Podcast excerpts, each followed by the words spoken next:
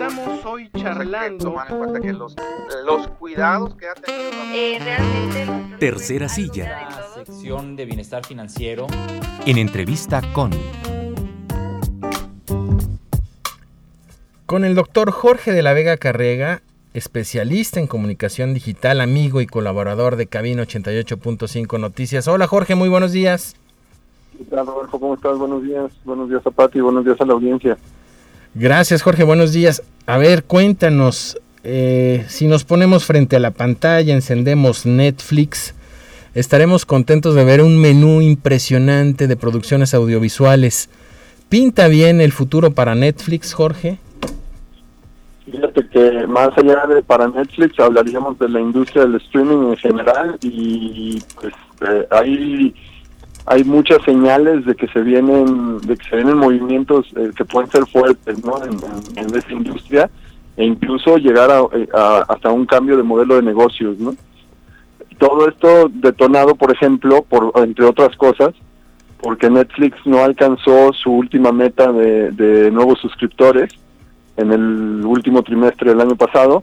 Esperaban contar 8.4 millones de nuevos suscriptores y se quedaron en 8.3. Cualquiera podría decir, bueno, de todas maneras un número enorme de suscriptores, pero todo apunta a que se va a ir desacelerando y que la, la, la, inclusión de nuevos suscriptores en Netflix va a ir bajando paulatinamente, ¿no? Esto porque ya el menú de competidores es mucho más amplio, por un lado, ya no está Netflix solo en el negocio, y por otro lado, eh, otra cosa que preocupa es la, lo caro que le está costando a, Netflix y a otras plataformas de streaming producir sus propios contenidos para poder mantener un, un, una oferta de contenidos originales y, cada vez más recientes y más estrenos y más novedades, ¿no?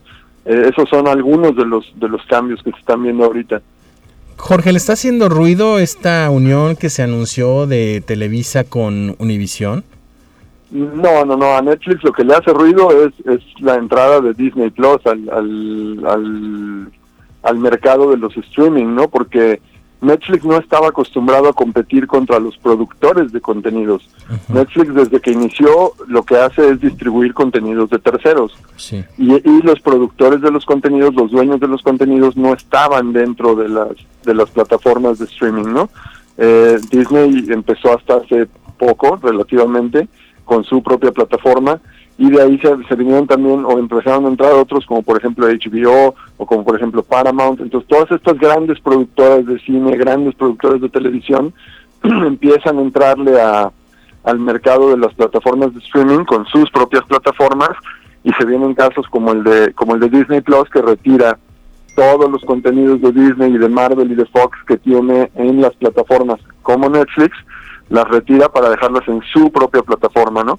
Coincide que recientemente Televisa anuncia una, una fusión con Univision para generar una plataforma propia, porque más bien ahí a quien le ha hecho mucho ruido todo esto es a Blim, que no ha podido, no ha podido despegar, ¿verdad? de ninguna manera, y entonces están buscando ellos sobrevivir como puedan en este nuevo, en estos nuevos modelos de negocios, ¿no? Porque también ya el el, el, el, modelo tradicional de Televisa pues quedó rebasado desde hace muchos años, ¿no?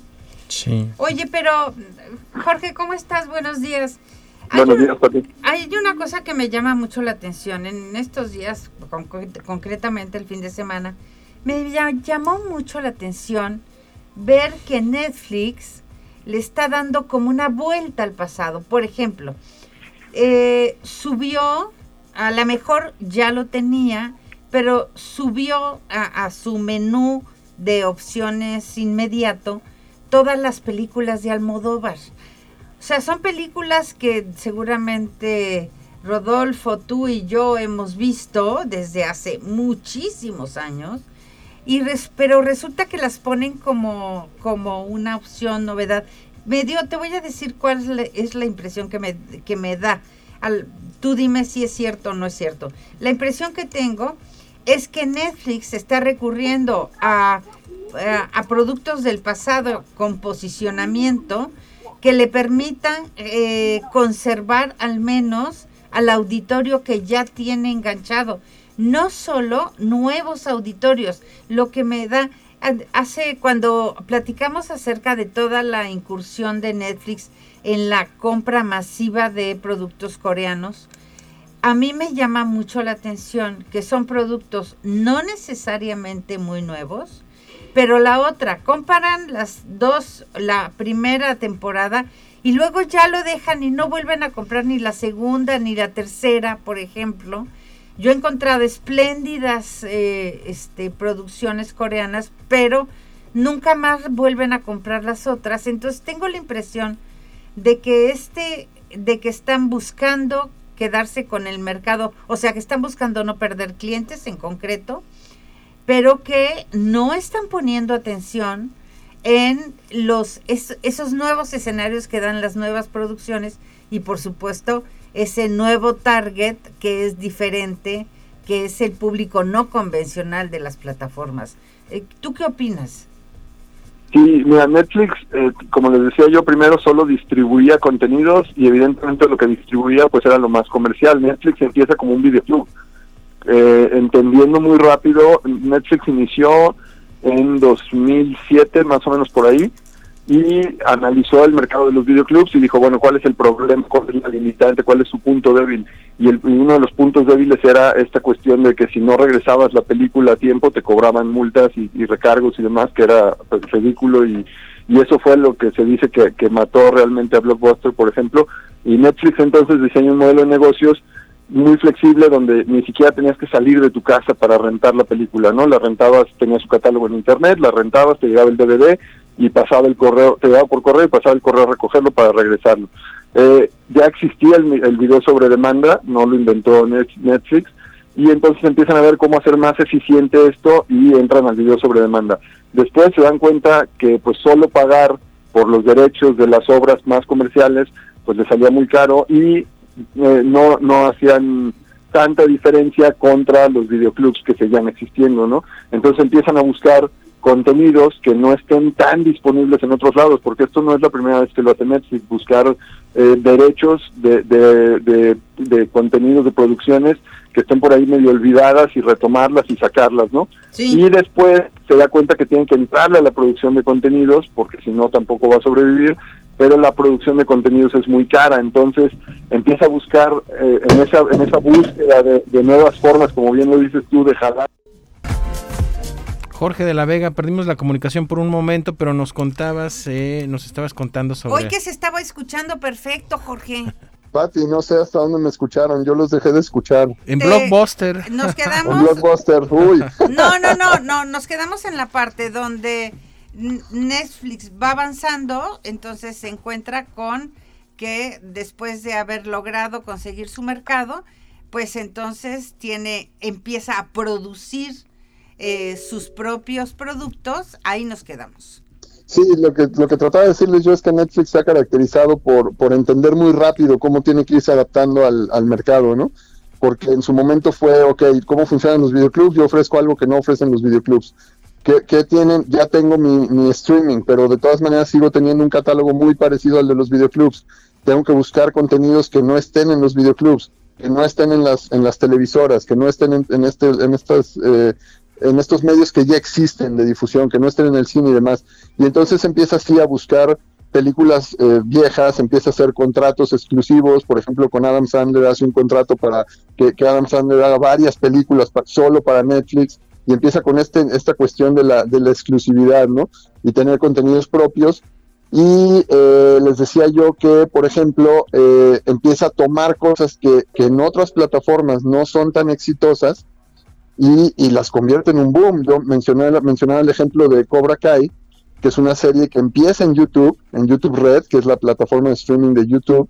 La primera temporada de Cobra Kai en YouTube prácticamente no tuvo éxito Netflix compra los derechos, jala la serie, reproduce la primera temporada en su plataforma, es un boom y ya van para cinco temporadas, ¿no? Ya, ya anunciaron la quinta.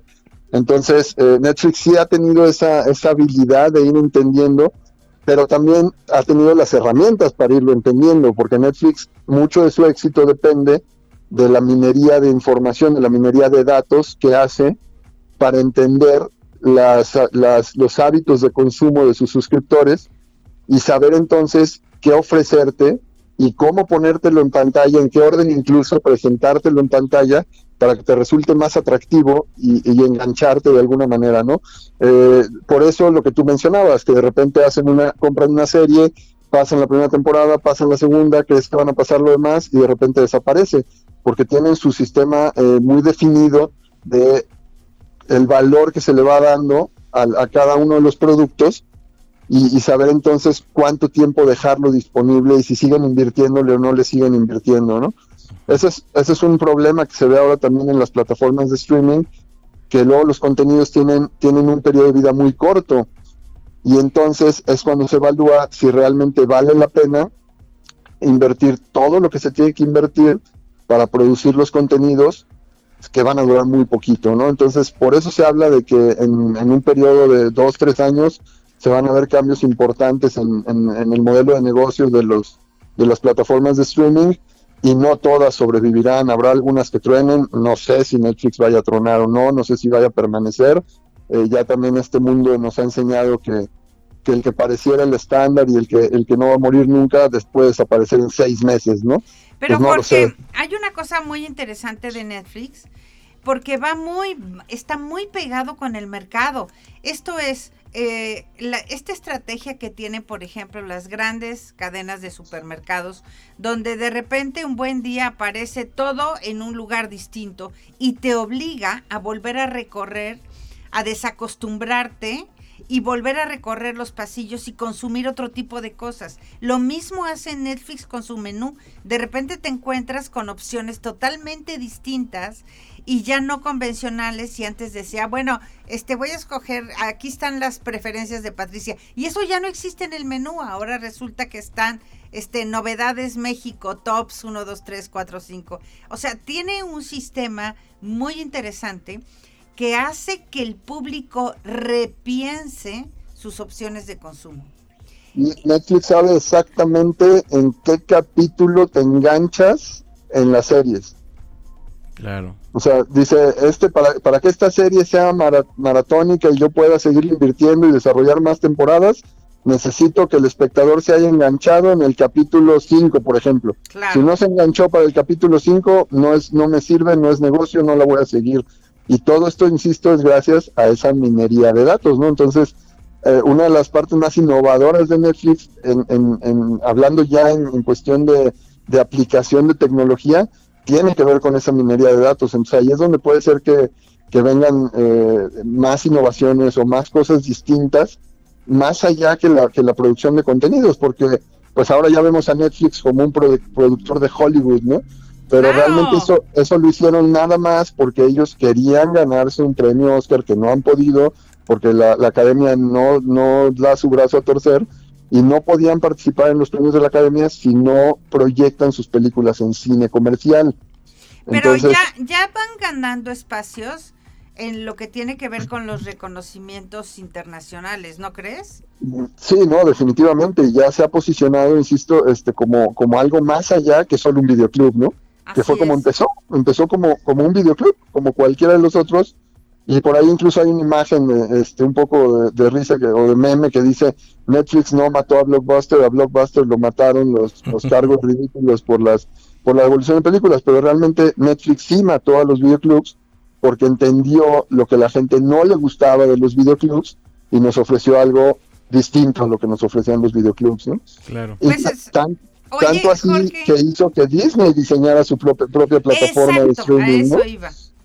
O sea, tanto que ha presionado el mercado para uh -huh. otras plataformas. Porque Disney estaba muy tranquilo teniendo sus contenidos en, en las cableras, en las, de, en las este, televisoras vía satélite, incluso en la televisión abierta, porque vemos que, que, la televisión abierta ha comprado películas de Disney desde siempre, y Disney estaba tranquilo ahí, ¿no? En el cine y demás hasta que dieron, se dieron cuenta que realmente les estaba ejerciendo presión.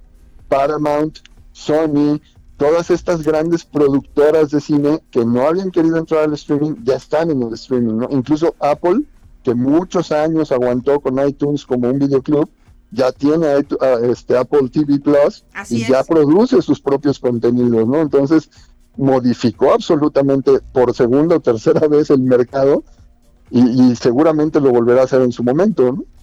Perfecto. Pues Jorge, muchísimas gracias, de verdad una eh, sección siempre interesante la tuya y sobre todo bien informada. Muchísimas gracias. Gracias, Nos Jorge. encontramos la próxima semana.